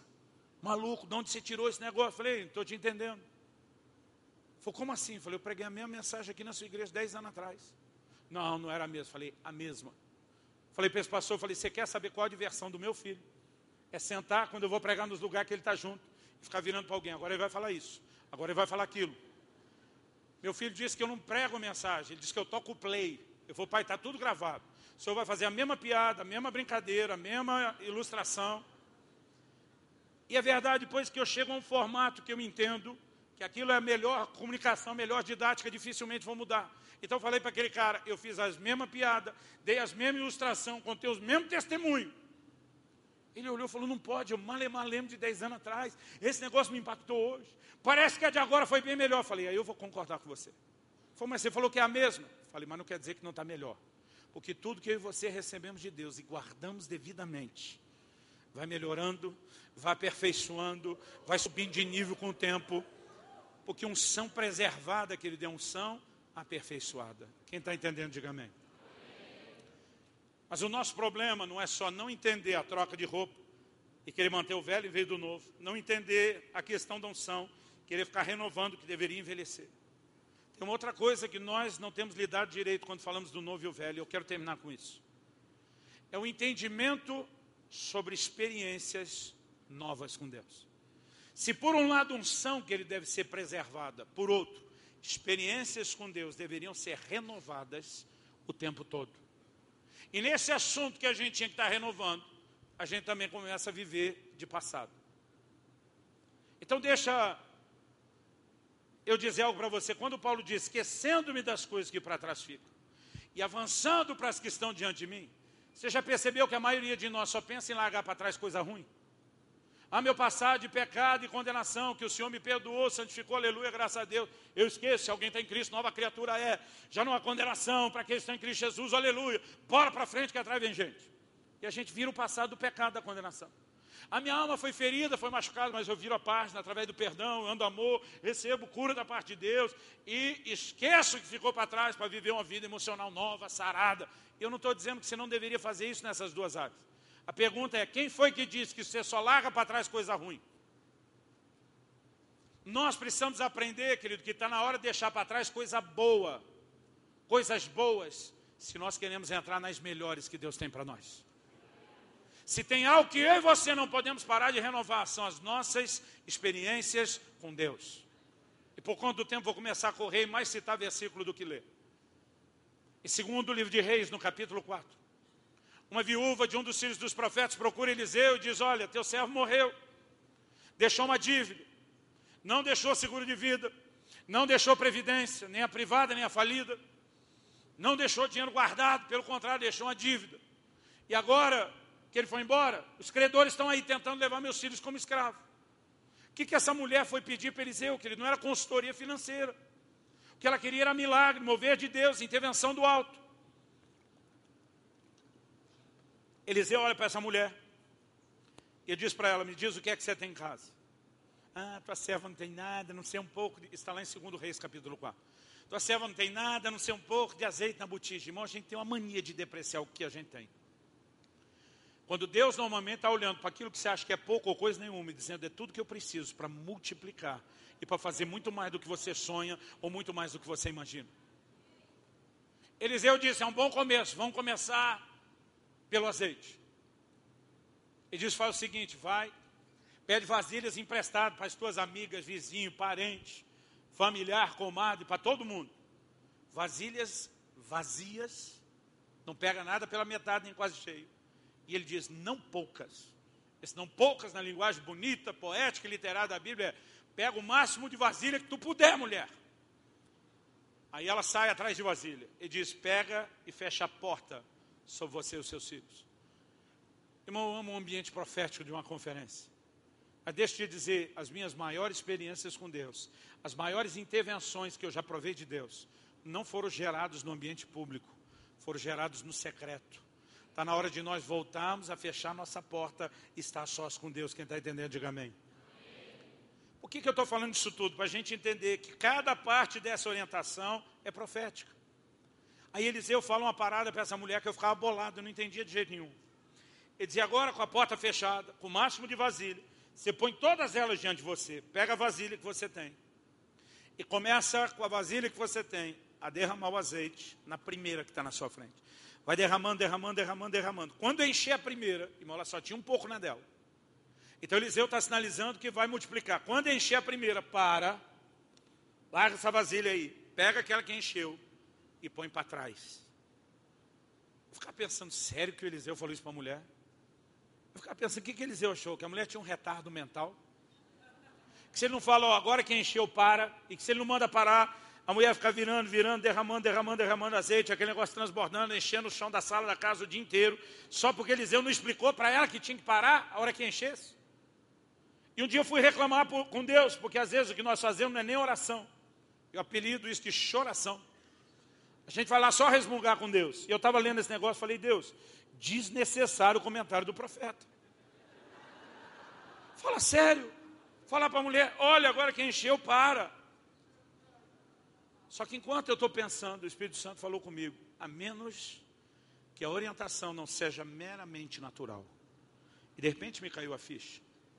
Me diz o que é que você tem. É profético, não é só literal. Pede o máximo de vasilha, é profético, não é só literal. Fecha a porta, é profético, não é só literal. Mas quando chegava nessa, para mim era só literal. O que Eliseu está dizendo para essa mulher, eu explicaria mais ou menos assim. O que Deus decidiu fazer na vida dessa mulher não era um grande milagre, era uma sucessão de vários milagres. Cada vasilha seria um novo milagre. Ele diz: quando Deus tiver feito o primeiro milagre, pega tira da sua frente e põe para trás. Para quê? Para você não ficar olhando para aquilo que Deus já fez. Foca no próximo, naquilo que Deus ainda quer fazer. Agora tem uns crentes, irmão. Primeiro, se só a parada do óleo multiplicar acontecesse, ele já ia estar em êxtase, quase que em transe pentecostal. Vai derramando, derramando, aleluia, aleluia, esse negócio não para, tem o outro, glória, glória. Irmão, imagino que a maioria dos crentes ia ficar tão empolgado que é deixar de lado aquela vasilha de onde está multiplicando e abraçar aquela que está cheia. E eu imagino que ele ia ficar fazendo festa. Aleluia, milagre! Milagre, é o óleo do milagre, é o óleo. Nem vender para pagar dívida iria. Porque aquilo ia virar um troféu. Imagina os vizinhos chegando, o que é está rolando? Milagre! Deus multiplicou o óleo, deixa eu não chegar perto, é o óleo do milagre, é o óleo do milagre! Sabe qual é o nosso problema? A gente se agarra a algumas coisas que Deus já fez. Consciente ou inconsciente, a gente se agarra isso como um troféu. E nós não queremos largar, porque consciente ou inconsciente, nós estamos dizendo, nunca vai rolar outra parada dessa. Então é melhor agarrar isso por resto da vida e lembrar que pelo menos uma aconteceu na vida. Eliseu está dizendo, pega aquilo que Deus já fez, tira da sua vista, põe para trás, foca no próximo. E quando Deus fizer o próximo, põe para trás e vai para outra. E quando Deus fizer outra, põe para trás e vai para outra. O problema da nova geração, nós empolgamos demais em algo menor que Deus fez. E não estamos conseguindo mensurar profeticamente o que nos aguarda. E uma hora que a igreja brasileira entendeu o que é o seu chamado, o que é o nível de capacitação, graça e unção que Deus está falando, quando nós começamos a entender qual é a sinalização profética, quais são os níveis de conquista, nós não vamos parar a fazer festa numa vasilha quando tem um monte de outra para ser cheio. Nós vamos ser grato a Deus, mas vamos dizer, Senhor, com alegria, eu boto esse trem para trás. Irmão, eu olho para Eliseu e penso num cara que me empolga na Bíblia, é o Eliseu. Aquela mulher começa dizendo, ah, é só um pouco de azeite, não é nada. Ele diz, o começo, nós vamos começar desse trem aí. Ele diz, pega vasilhas, ele diz, não poucas. O que ele está dizendo para essa mulher? A Bíblia diz, quando acabaram as vasilhas, o azeite parou. Porque Deus será na sua vida o tamanho da sua fé. Nós precisamos entender algo importante, querido. Eu olho para o Eliseu e eu vejo o perfil do inconformado. Em 2 Reis, capítulo 13, um rei, Jeoás, rei de Israel, vem visitá-lo. É uma visita social. Eliseu está enfermo, velho, vai morrer. Ele vem para despedir. Eliseu se deixa ser um instrumento profético, fala para o homem, abre a janela que dá para o Oriente, ele abriu, pega um arco e flecha, ele pegou, atira, ele atirou, quando atirou, Eliseu declara, essa é a flecha da vitória do Senhor contra os sírios. Você vai ferir os sírios e a feca até os consumir. Quando ele diz, essa é a flecha da vitória, Ele não está dizendo que a flecha ia se transformar num míssil balístico de alta potência, destruir todo o arraial do inimigo. Na real, irmão, a flecha não deve ter ido muito longe do quintal da casa. Mas aquilo era uma declaração no reino espiritual. Nossa geração chamaria isso de um ato profético, uma encenação. A janela que dá para o Oriente, o lado onde está o inimigo, uma flecha que literalmente não foi, mas uma declaração no reino espiritual. Eu tenho uma palavra de vitória, eu vou para cima do inimigo até consumir, até acabar com a raça. Aí Eliseu vira para o rei e falou: Agora tira no chão. E a Bíblia diz que o homem feriu o chão uma, duas, três vezes. E na terceira parou. Versículo 19 de 2 Reis 13 diz que Eliseu se indignou muito contra o homem de Deus, contra o, o, o rei de Israel. O homem de Deus se indignou muito, não só indignou, indignou muito. A tradução no original hebraico fala que ficou muito irado, aborrecido. Porque ele olha para o rei e diz: cinco ou seis vezes você tinha que ter ferido o chão. E diz: então, feririas os círios até os consumir, como falei, mas agora só vai ferir eles três vezes. Ele está dizendo com três, você não aniquila o inimigo. A minha pergunta a você é: quem determina a quantidade de vitórias que você vai ter? Você acha que é Deus de forma unilateral que ele te dizer não? É a sua capacidade de sonhar com Deus, de acreditar com Deus, de cair para cima e dizer, nós vamos até onde der. E quando não der para nós, nós vamos junto com Deus e vamos alcançar muito mais. O problema é que do lado de cá, no rei Jeoá, você tem um conformado. Cara diz, três está bom. Mesmo que eu não vou exterminar o inimigo, minha geração está garantida. Nós vamos recuperar as três batalhas que perdemos, vamos pegar as coisas de volta, vamos empurrar com a barriga, vamos ganhar tempo.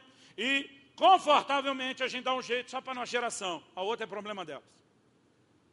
O Eliseu do lado de cá está indignado, porque ele sabe que a quantidade de vitória não depende só de Deus.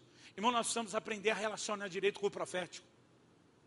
Deus diz para Abraão, Gênesis 8, 19: Eu o escolhi para que ordene a sua casa e os seus filhos depois de dele, dele os ensine a guardar a minha palavra, a praticar a justiça e o juízo. Deus diz: Para que eu faça vir sobre Abraão o que eu tenho falado a seu respeito.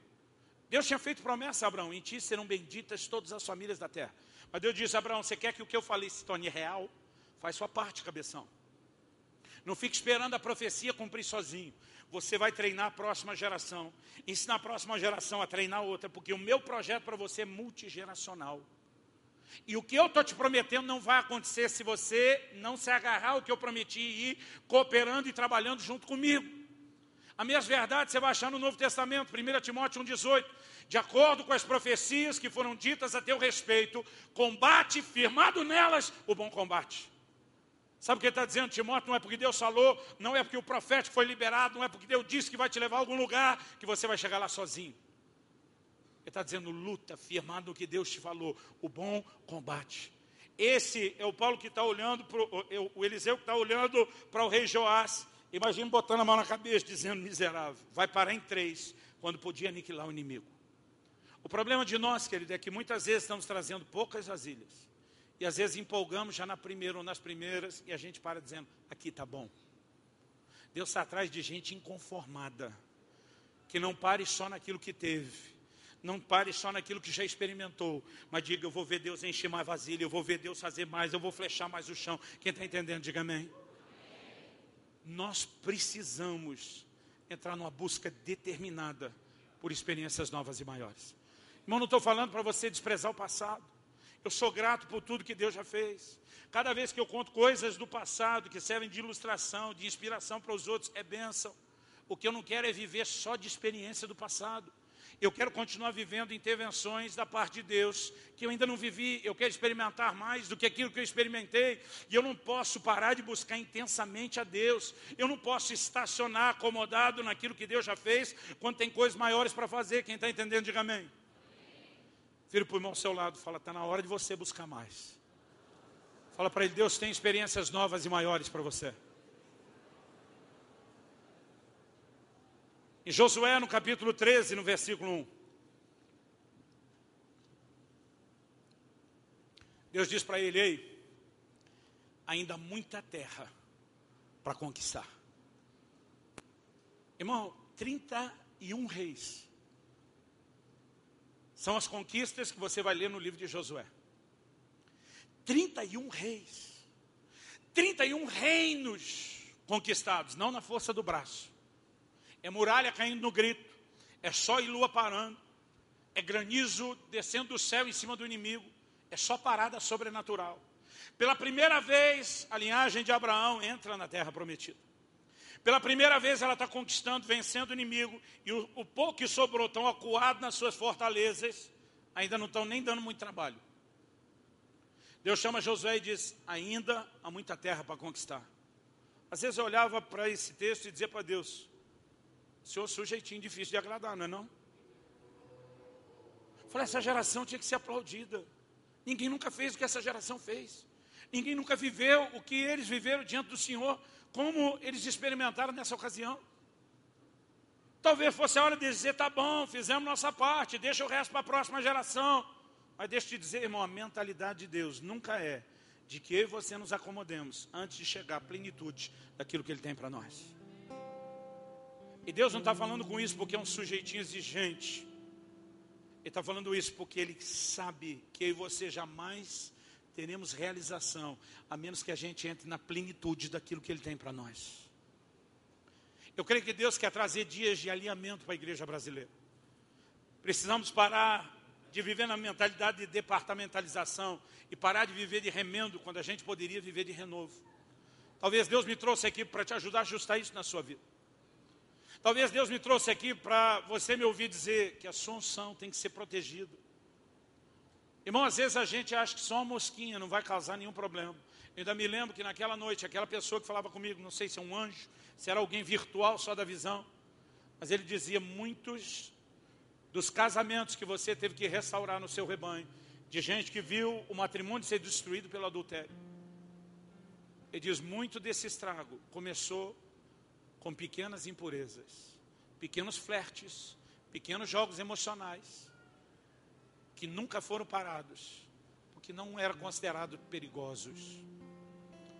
Irmão, nós precisamos entender que o que Deus espera não é que a gente seja um bando de xiita, radical por mero radicalismo, mas que a gente entenda que a santidade de Deus é o nosso maior patrimônio. Jesus falou: é melhor você cortar fora uma mão, um pé, arrancar um olho seu. Quanto vale isso para você? Outro dia alguém me perguntou, falou, pastor, se eu venderia o dedo esquerdo, minguinho esquerdo, da, da, da mão esquerda, por um milhão de dólares? Falei, não. Estou falando de um milhão de dólares. Falei, daí eu não vendia meu dedo. Falei, pastor, é o dedo que o senhor menos usa, que menos precisa. Falei, mas não vendia por um milhão de dólares. Falei, quanto é que vale sua mão direita inteira? A que o senhor mais usa. Falei, não tem preço, mas ele falou, vale muito ou não vale? Falei, vale, mas não estou entendendo essa matemática sua. Ele falou, não, pastor, se a gente dá esse tipo de valor à mão da gente, quanto é que não deveria valer a nossa santidade? Porque Jesus disse que ela vale mais do que a mão, mais do que o olho, mais do que o pé. Por que, que a mão é supervalorizada e a santidade é barateada? Quando ele diz que a santidade vale mais do que isso.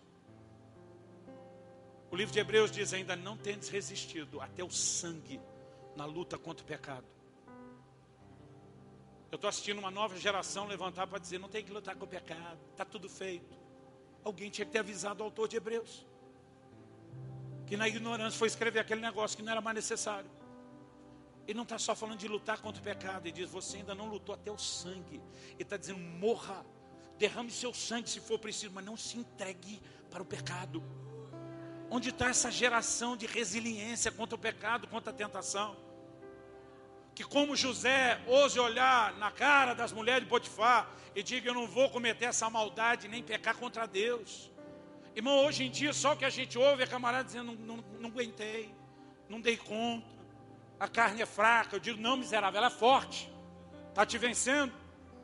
Quando Jesus chamou ela de fraca, diz que ela é incapaz de orar, dorme quando deveria estar na presença de Deus. Ela é fraca para as coisas de Deus, o pecado ela é forte. Nós precisamos de um retorno a esse lugar, onde a gente valorize o óleo, a unção, a presença, a santidade de Deus, dizendo: Eu não vou deixar isso ser maculado. E talvez Deus te trouxe aqui, ou me trouxe aqui, porque você tem que arrumar algo nessa área da sua vida. Está na hora de parar as, de, de, brincar com as raposinhas que destroem as vinhas, como diz lá o livro de Cantares. Há um grito do coração de Deus nos chamando para um lugar de consagração. E a consagração não é só porque Deus é um Deus cheio de regra e quer cortar o seu barato. É um Deus que quer nos levar a um lugar, como ele disse para Josué e através de Moisés: santificai-vos, porque o Senhor fará maravilhas através de vós.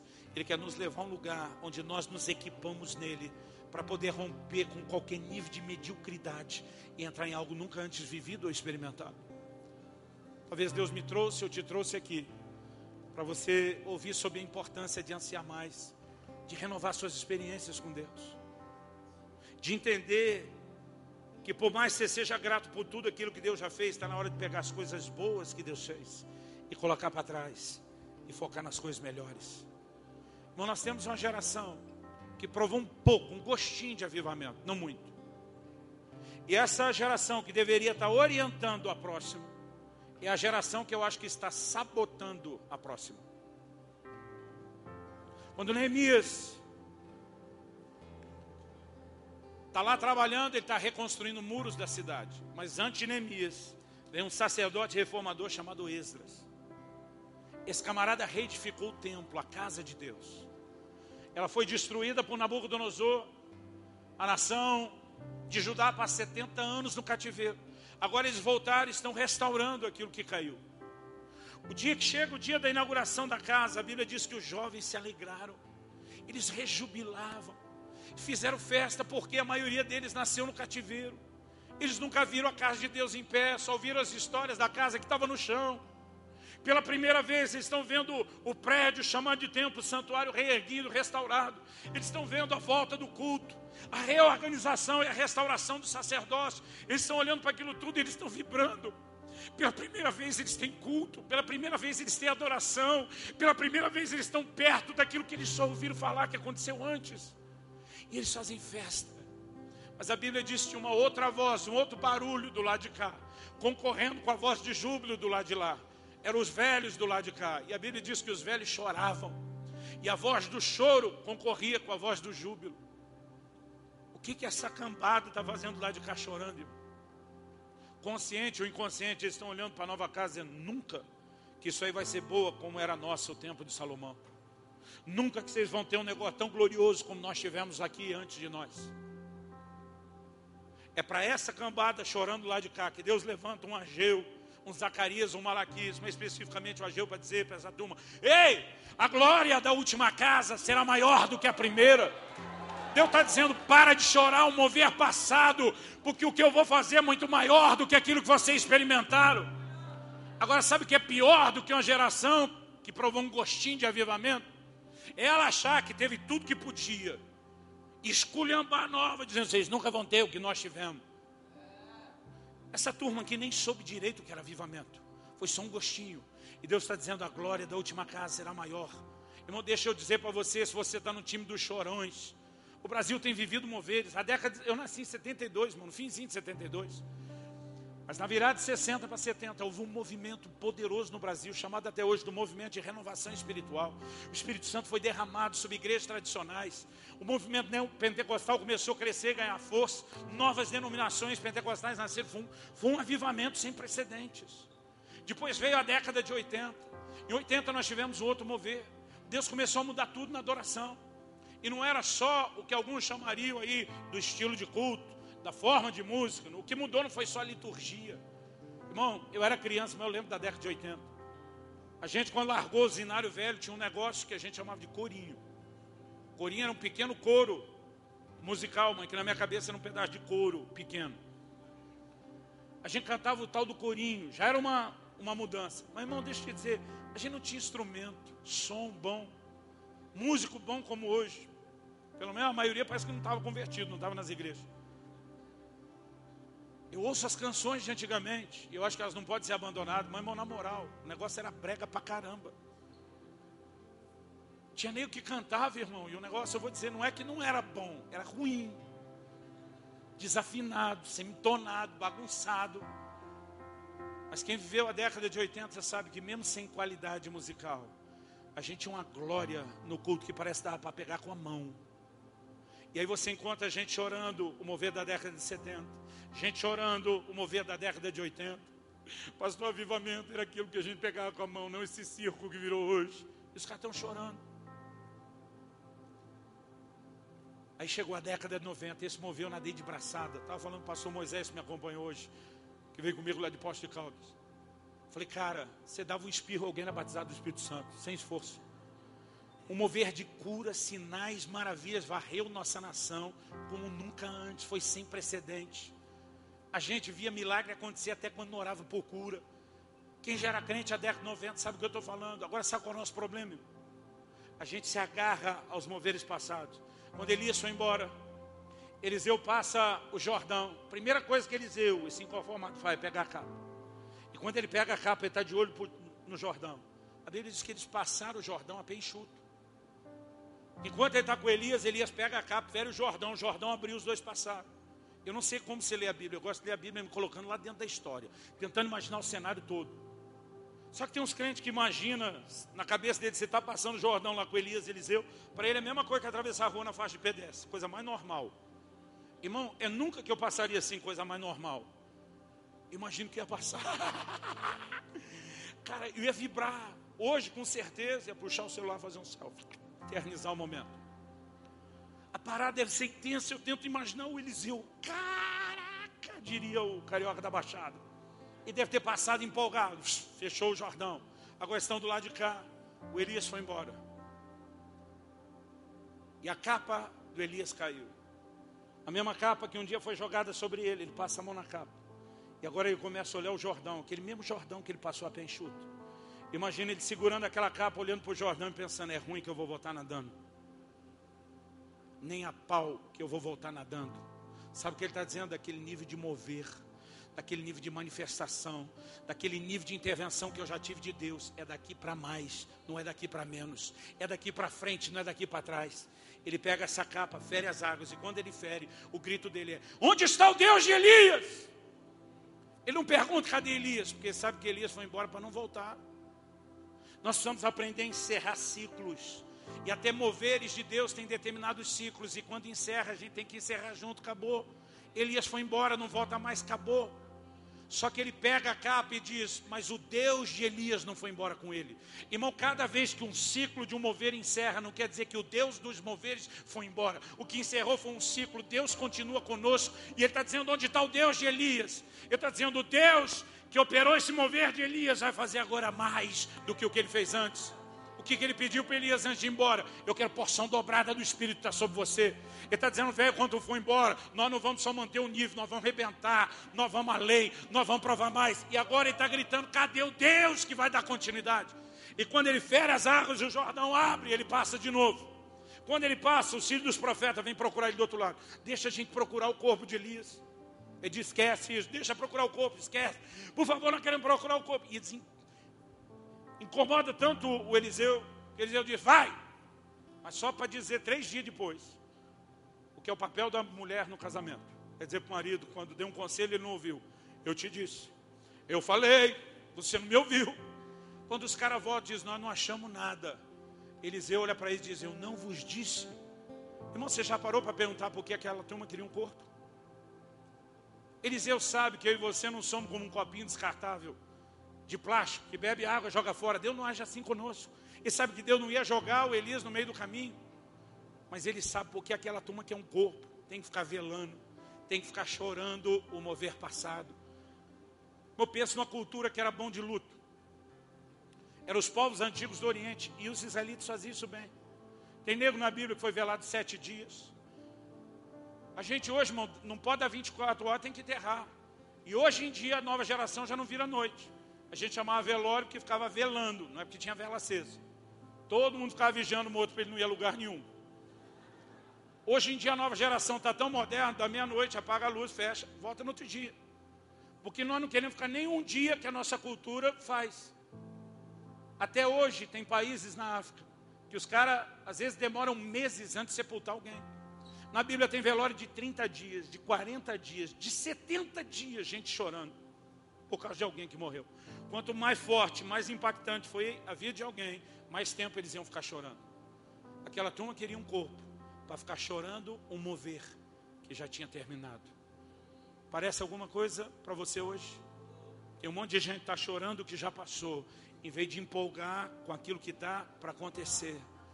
Está na hora de nós termos uma nova atitude, uma nova postura. Você diz, já faz 10 anos de poema. Eu vim aqui para te dizer, pega essas vasilhas todas desses 10 anos, filho, põe para trás. Foca no que está para vir. Coisas maiores virão, manifestações maiores virão, uma glória maior virá. E se ela não tiver a cara do mover da minha geração, não tem problema. Deus está andando para frente, não para trás. Deus está fazendo coisas maiores e não menores. Se tem algo, irmão, que você tem que renovar, não é unção. Essa unção preserva. Se tem algo que você tem que renovar, é experiência com Deus. E eu quero te encorajar, em primeiro lugar, a não viver uma parte do Evangelho, a não viver um pedaço, uma fatia do bolo da pizza, a dizer, eu vou viver o Evangelho integral e eu vou ajustar minha vida a ele. Em segundo lugar, Guarda a unção das porcarias dessas moscas das impurezas. Há um grito do coração de Deus nos chamando à santidade. Mas Deus não quer você santo, porque está tentando te deixar de castigo e afastar você do que é bom. É porque quando nós ajustarmos essas duas primeiras coisas, nós vamos atravessar com Deus para um novo tempo, para uma nova estação, para uma nova fase de manifestações maiores. Quem está entendendo, diga amém. Vamos ficar em pé para parecer que está acabando. Nós vamos orar juntos.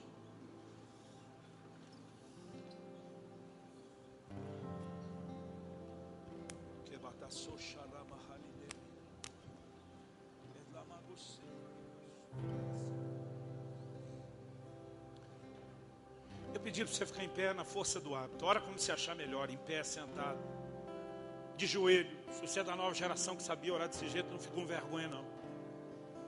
Mas eu quero que você se coloque diante de Deus agora. Talvez seja a hora de dizer, Senhor, eu, eu tenho que parar de brincar dessa mentalidade de departamentalização. Eu preciso parar de tentar ajustar o Evangelho à minha vida. Eu quero me comprometer a ajustar minha vida ao Evangelho. Talvez seja a hora de você se posicionar e dizer: Eu vou cobrir esse azeite. Eu não vou mais expô-lo às moscas. Eu quero recomeçar. Talvez você diga, pastor, e para quem estragou o óleo velho, ainda existe unção nova. Mas o que eu mais quero te encorajar é você aclamar do fundo da sua alma e dizer: Senhor, eu quero mais, eu quero experiências novas e maiores.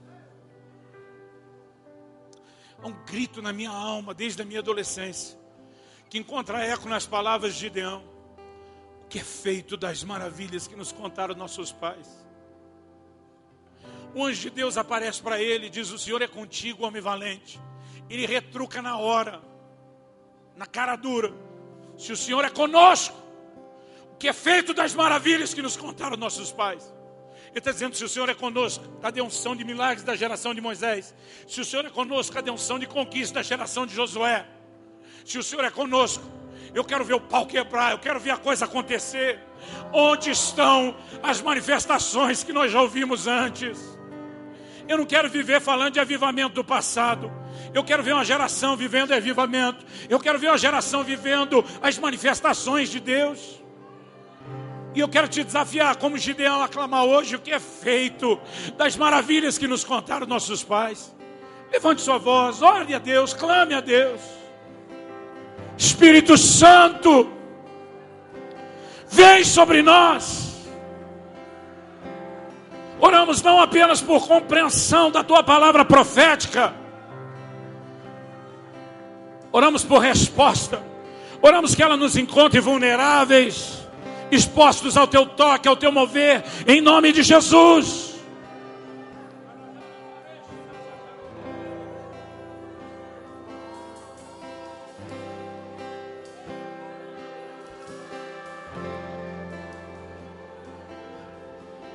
Oramos por uma geração que vá além, que experimente não só o que os seus pais experimentaram, mas que experimente manifestações ainda maiores. Oramos que a glória da última casa seja de fato maior do que a primeira. Oramos por uma nova geração que se ajusta ao Evangelho em vez de tentar o contrário, que protege a unção de Deus e a santidade de Deus como seu maior patrimônio. Uma geração de nazireus santos separados para o Senhor mas uma geração que não se conforma com pouco, quando sabe que tem mais. Uma geração que entende que o propósito da sua consagração não é apenas orgulhosamente se achar melhor do que ninguém, mas é entrar naqueles lugares mais profundos, nas águas profundas, nos lugares da manifestação maior da tua glória. Sopra sobre nós.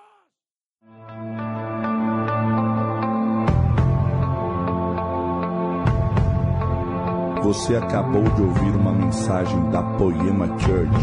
Para mais informações, acesse o nosso site poema.com.br